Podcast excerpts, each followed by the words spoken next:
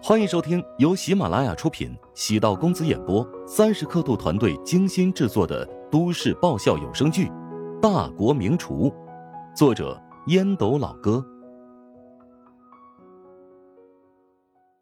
第二百二十七集。便宜，代表着低端廉价。难道是他有什么特别的方法，能够让牛蝎子变成珍馐美味？梅玲心里冒出这个想法，但还是有些不安。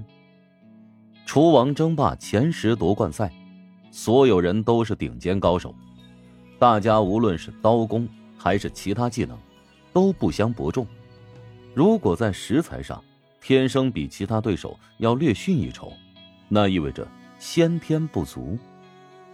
乔治啊，乔治，你为什么要在决赛阶段弄出这么大的节奏呢？情绪复杂，梅玲又有些期待。节奏越大，效果其实越好。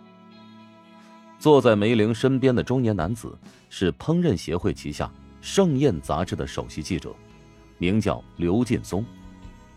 你一直让我关注叫做乔治的年轻人，他第一步棋下的好像有点不对呀。吴林峰准备的是灯影牛肉，林杰准备的是东坡牛肉。他们选择的都是上好的牛肉，通过各自菜系烹饪手法，不用品尝便能幻想出食物的美味。乔治现在选择的是最难处理也是最为糟粕的牛蝎子呀，未战先败了呀。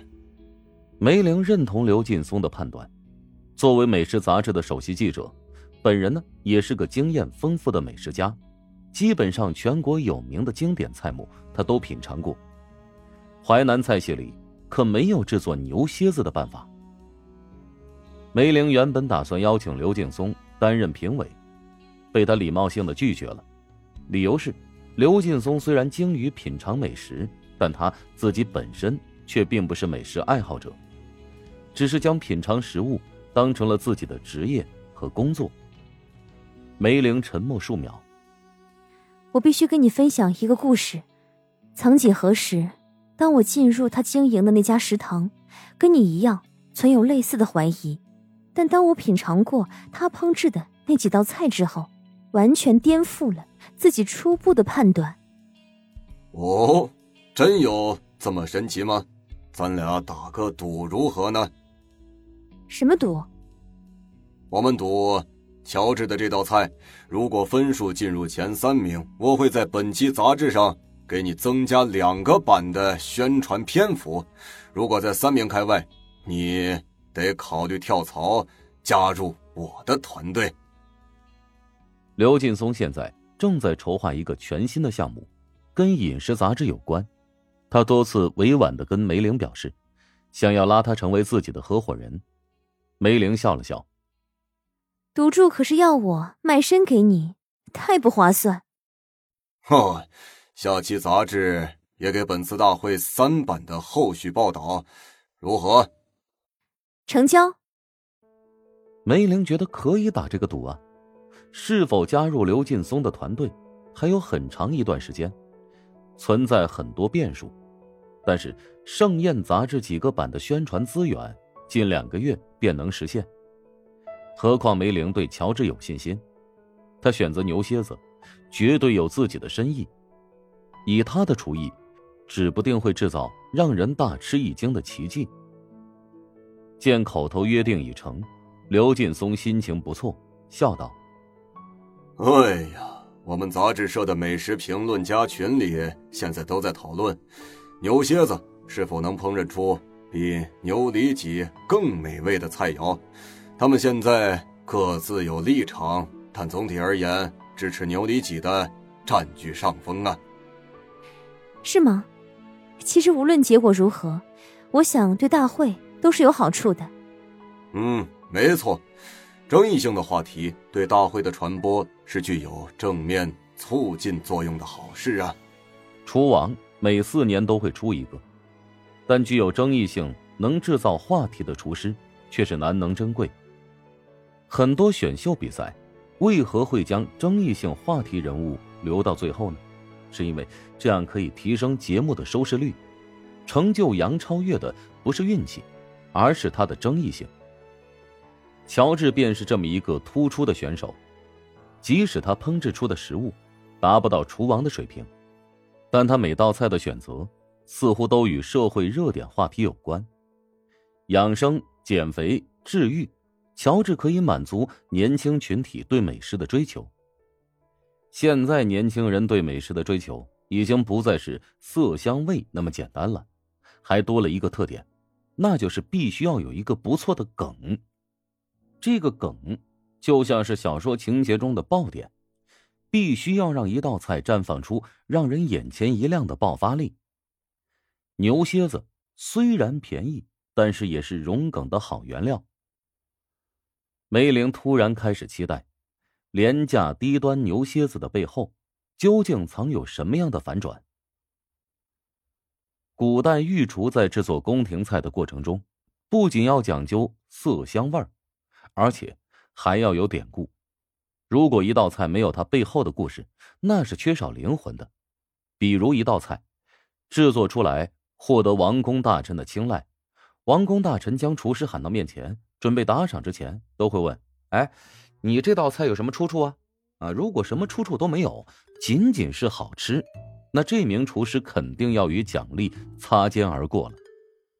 相反，如果能说个天花乱坠，逗得食客开怀大笑，权贵们自然奖赏起来毫不手软。顶级的厨师一般都会注意在自己的作品中融入典故，使得看似平平无奇的菜肴背后暗藏玄机。这宛如在小说里埋坑，又好像是画家在作品中留白，又好比坐而论道时的讥讽。绝世名作。那必须是有梗的，不仅仅是单纯的审美。乔治选择牛脊骨，也是灵光一闪，想到了一个不错的梗。如果他和其他厨师都选择牛身上上好的部位，只是站在同一个起跑线。乔治选择了牛蝎子，这表面看来他往后退了几步。倘若比赛的场地是一个环形闭合的赛道，他反方向奔跑。距离终点可能会更近，而且在这条赛道上，他只有一个人，大家更容易将目光锁定在他的身上。叮铃一声脆响，吴林峰率先敲响了银色的铃铛，观众席发出了惊呼声，因为吴林峰制作这道菜的速度实在是太快了，前后差不多只用了十多分钟，一道香气四溢的。灯影牛肉便完成了。尽管说速度快，并不能代表这道菜的水平就一定高，但速度快总比速度慢要好。乔治此刻刚刚将牛蝎子泡去血水，再用沸水过一下，去除牛蝎子原有的腥膻味道。在观众的眼中，乔治看上去太笨拙了。至于评委对两人的印象分，自然高下立分。吴林峰细致的将灯影牛肉装好盘，放在每个碗碟内。现场共有五十多名评委，自己需要准备足够的分量。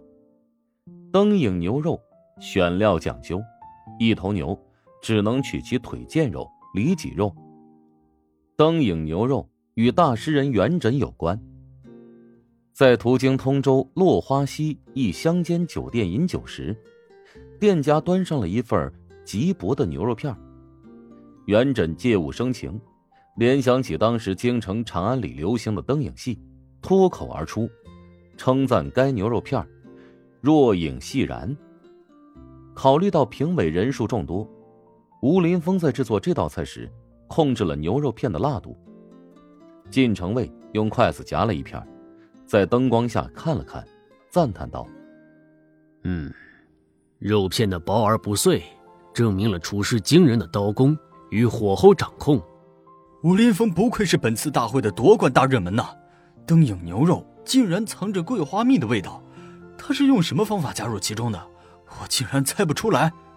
另一名评委低声感慨道：“好的厨师都有独家秘籍，一般不会轻易示人。”在座的评委都是经验丰富的厨师，他们见多识广，即使技巧再隐藏，想隐瞒他们也极为困难。但吴林峰却做到了这点。评委们陆续品尝灯影牛肉，牛肉薄如蝉翼，宛如金色的窗纸，夹起时会下意识的研究一番。送入口中之后，肉片不仅绽放出属于巴蜀菜特有的麻辣香气，而且比想象中要有嚼劲儿。很难想象，一张纸的厚度还能有如此坚韧的口感。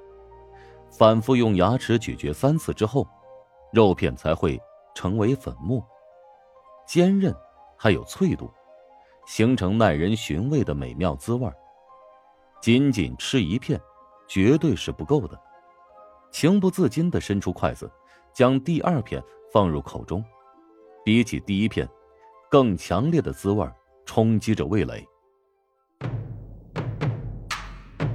本集播讲完毕。感谢您的收听，如果喜欢本书，请订阅并关注主播。